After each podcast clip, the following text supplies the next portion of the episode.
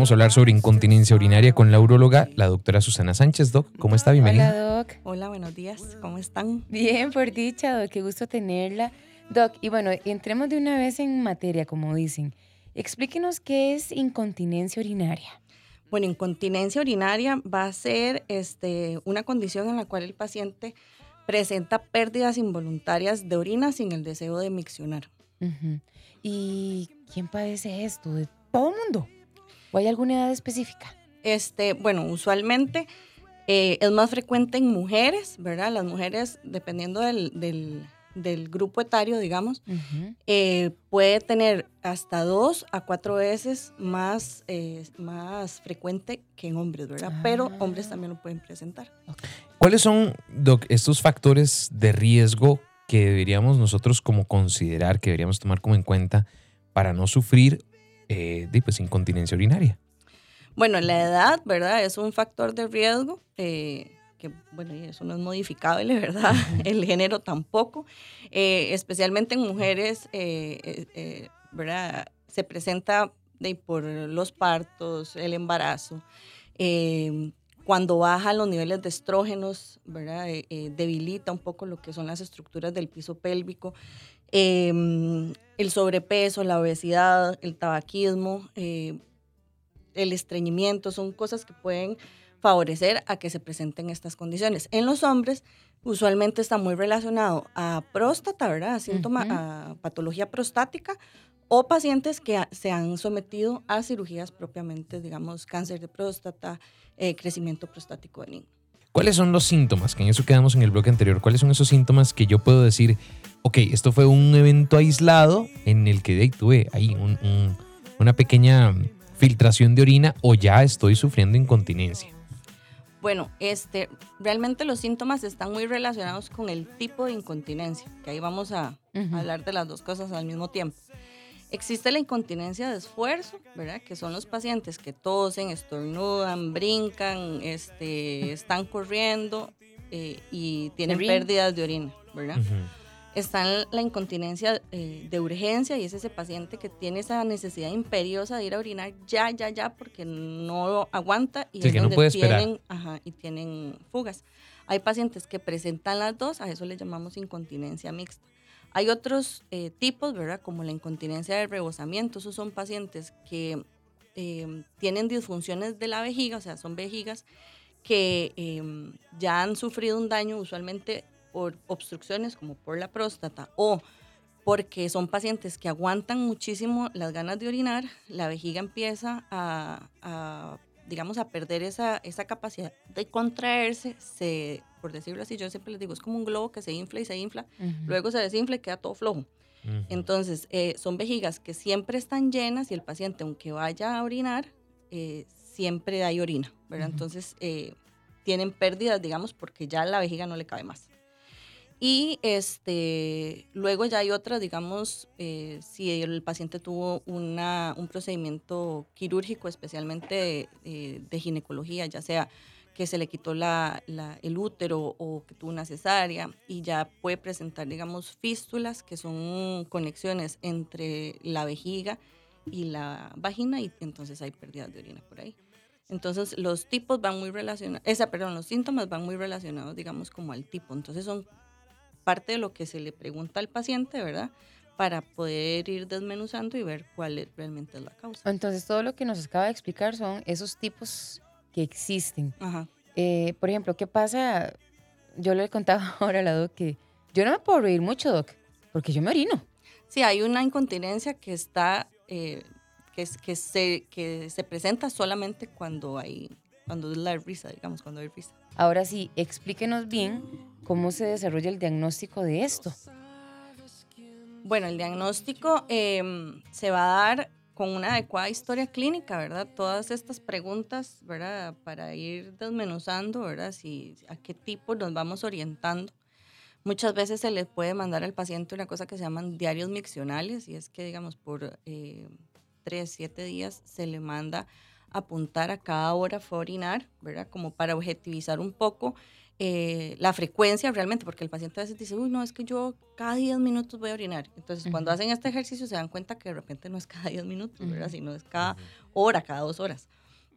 Y este, se les pone también a anotar el volumen de orina que, que digamos, miccionan en, en cada, cada ida al baño. Em, y también se ve un poco cuánto, cuánto líquido están tomando y demás.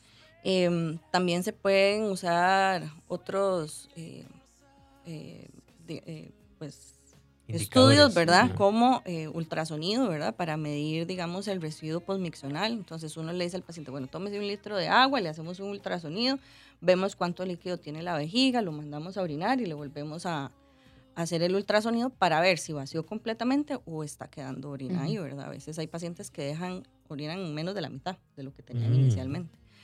Y este, de ya luego uno puede utilizar urodinamias, ¿verdad? Que ya son como estudios un poquillo más especializados y demás. Pero sí, eh, la gran mayoría se logra, ¿verdad? Eh, con un examen físico y con una, una buena historia clínica, ¿verdad? En resumen, el mejor síntoma eh, y diagnóstico es de que estás yendo muchas veces al baño durante el día. No, no que estés yendo muchas veces, ¿verdad? Porque hay pacientes que más bien van poco y se le sale porque ya la vejiga no da más, ¿verdad? O sea, mm. el asunto es la pérdida de orina, o sea, me oriné y no me di cuenta, o sea, estoy goteando y no me di cuenta. Ese, es, como el, indicador, de la incontinencia, exacto. Doc, y algo que yo creo que, mm, ¿verdad? Nosotros como que no tenemos cuidado es cuál es su recomendación, o sea, cuántas veces deberíamos ir nosotros al baño o qué supervisión tenemos que darle a los niños también con este tema. Sí, eh, el adulto promedio va más o menos entre 6 a 7 veces a orinar, ¿verdad? Durante un día, tomando más o menos 2 litros, 2 litros y medio de líquido por día. Este, esto es más o menos ir a orinar cada 3 horas. Em, en los niños es muy frecuente que los niños se ponen a jugar, se emocionan en lo que están haciendo y cuando uno los ves que están pegando brinquillos o con la piernilla cruzada, ¿verdad? Este, y, y claro, o sea, las vejigas se empiezan a dañar desde pequeñitos, ¿verdad? O muchas veces también a las niñas que, le, que cuando andan con la mamá haciendo mandados, espérese a que lleguemos a la casa porque el baño público es muy cochino, ¿verdad? Entonces, todas estas cosas pueden generar malos hábitos miccionales y dañar eh, la vejiga, ¿verdad? Y el piso pélvico. Doc, hablemos un poquito sobre el tratamiento. ¿Qué pasa si de pronto hoy alguien dice, sí, la verdad es que yo tengo esos síntomas, a mí me pasa eso que dice la doc? ¿Qué tratamiento se le puede aplicar a una persona que tiene incontinencia? Bueno, dependiendo de, la incontinencia, ¿verdad? Em, lo, usualmente lo que tratamos es manejarlo de la manera menos, o sea, menos invasiva, la más conservadora y dejar, digamos, la cirugía para el paciente que realmente lo necesita. Hay un porcentaje importante de los pacientes que con hábitos, o sea, cambios en los hábitos miccionales, que era esto que estábamos hablando, de no aguantar ganas de orinar, eh, la adecuada hidratación y demás, este, y eh, además, bueno, pues eh, evitar el tabaco, tener un peso adecuado, si vamos a hacer esfuerzos, hacerlo, o sea, si vamos a levantar cosas pesadas, hacerlo con buena técnica, evitar el estreñimiento. O sea, usualmente tratamos de, de tener buenos hábitos eh, saludables, ¿verdad? Y, eh, el, digamos, la parte de los hábitos miccionales. Luego hay un porcentaje de pacientes que se van a ver beneficiados con terapia física del piso pélvico, ¿verdad? Y eh, van a haber algunos que se puedan manejar con tratamiento oral, ¿verdad? Con pastillas. Y ya pues habrán algunos que sí definitivamente pues haya que, que operarlos, ¿verdad? Y Doc, ¿cómo podemos prevenir estas situaciones? Eh, pues la prevención, igual, no aguantar ganas de orinar, eh, mantener el peso saludable, evitar estreñimiento, eh, buena técnica al alzar las cosas, ¿verdad? Eh, los hombres, pues que se revisen en el momento en que empiecen a presentar síntomas de, de, próstata, ¿verdad? Que están yendo a orinar a cada rato, que se levantan muchas veces a orinar, que mm, que el chorro es delgado, que se corta, ¿verdad? Estos son indicadores de que el paciente está presentando una patología prostática que si no se trata a tiempo puede eventualmente dejar un paciente con una incontinencia urinaria, ¿verdad? Okay. A través del, del, WhatsApp llegan muchas consultas. Dice, buenos días, en mi último embarazo mi bebé pesó casi 4 kilos, tuve contracciones, rompí fuente y al final me hicieron cesárea. Pero un tiempo después tuve incontinencia y por esfuerzo al toser también tenía una pequeña fuga. Estuve en tratamiento y ya no es frecuente. Puedo volver a padecer de incontinencia. Tuve terapia de piso pélvico, la silla y medida de esfuerzo vaginal. Sí, o sea, si no nos cuidamos, ¿verdad? Eventualmente de, podría volver a presentarlo, ¿verdad? Dice por acá, Doc. Buenos días. Una piedra en la vejiga puede obstruir la salida de la orina durante el día y ocasionar mucho ardor al orinar y que en la noche tal vez por la posición la piedra se mueva y se presente una incontinencia mayor. Sí, sí, podría eh, producirlo porque eh, la piedra al obstruir una obstrucción, bueno, y ardor, porque obviamente la piedrilla va pegando por las paredes de la vejiga, causa irritación, esto va a generar dolor pero la piedra funciona, o sea, lo que hace es que hace como una válvula en la salida de la orina, entonces el paciente no va a ser bien la vejiga. Entonces, a largo plazo, esto, si no se trata, eh, va a, producir, digamos, un daño neurológico en la vejiga. Nos pregunta, bueno, eh, una consulta para dirigida a las mujeres, ¿verdad? En cuanto a si funciona el láser fotona para la incontinencia. La persona que nos hace la consulta tiene 45 años, dos cesáreas y dice que tiene pérdidas como de gotas de orina cuando brinca y se ríe. Sí, esto es un tratamiento que realizan usualmente los ginecólogos y este, que por lo general tienen buenos resultados, pero eso sí es algo que, que realizan los ginecólogos. Por acá hay otra que dice, yo tengo 48 años y hace un tiempo me pasa que al terminar de orinar me sale un pequeño chorrito. ¿A qué se deberá? ¿Qué síntoma? ¿Es síntoma de algo? Debo indicar que yo tomo mucha agua. Muchas gracias. Él es un hombre. Es un hombre termina de orinar. Y, le queda al final un chorrito. Eso se llama goteo postmeccional. Este, igual, ¿verdad? Y pues habría que valorarlo porque en algunas ocasiones pueden ser por, por síntomas prostáticos. Ok. Ok, dice por acá. Yo tengo 45 años y ya lo estoy experimentando. ¿Habrá forma de revertirlo? Bueno, ella nos dice también que la mamá tiene 84, que eh, usa pañal, que orina demasiado y de ahí la señora obviamente no sí, Los adultos mayores tienen mucho, digamos, el componente cognitivo, ¿verdad? Que ya van perdiendo como sus capacidades, este, los tejidos ya eh, se van deteriorando, muchos están encamados, ¿verdad? Y esto, todo esto afecta. Y este, de la, la, una mujer joven, pues habría que valorarla y ver qué tipo de tratamiento se le puede ofrecer, ¿verdad? La incontinencia no tiene ningún factor hereditario. O sea, si mi familia tuvo incontinencia, por eso yo no tendría que Puede estar relacionado, pero no es el más, el más significativo, ¿verdad? Ok. Dice por acá, ¿cuánto tiempo es lo normal para orinar? Prácticamente tomo líquidos y me estoy orinando muy rápido.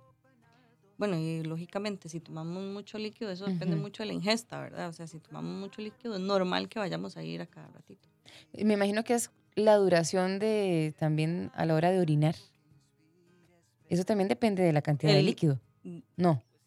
O sea, ¿cuánto? Mm, pues sí, digamos, es que eso se llama uroflujometría, digamos. O sea, depende cuánto líquido tenga yo y cuántos segundos tarde, digamos, en vaciar la vejiga. Pero de eso es muy relativo, ¿verdad? Y, otra cosa que yo le preguntaba ahora, que también tenemos que estar como atentos al, al color de la orina. Sí, sí, porque digamos, si nuestra orina está amarilla, casi anaranjada, ¿verdad? Es, es indicativo de que probablemente es una orina muy concentrada y que nos falta eh, tomar líquido, ¿verdad? Muy bien. Doc, pues desgraciadamente nos ganó el tiempo, pero bueno, ¿cómo se pueden poner en contacto con usted? Bueno, me pueden escribir al WhatsApp 8766 2992.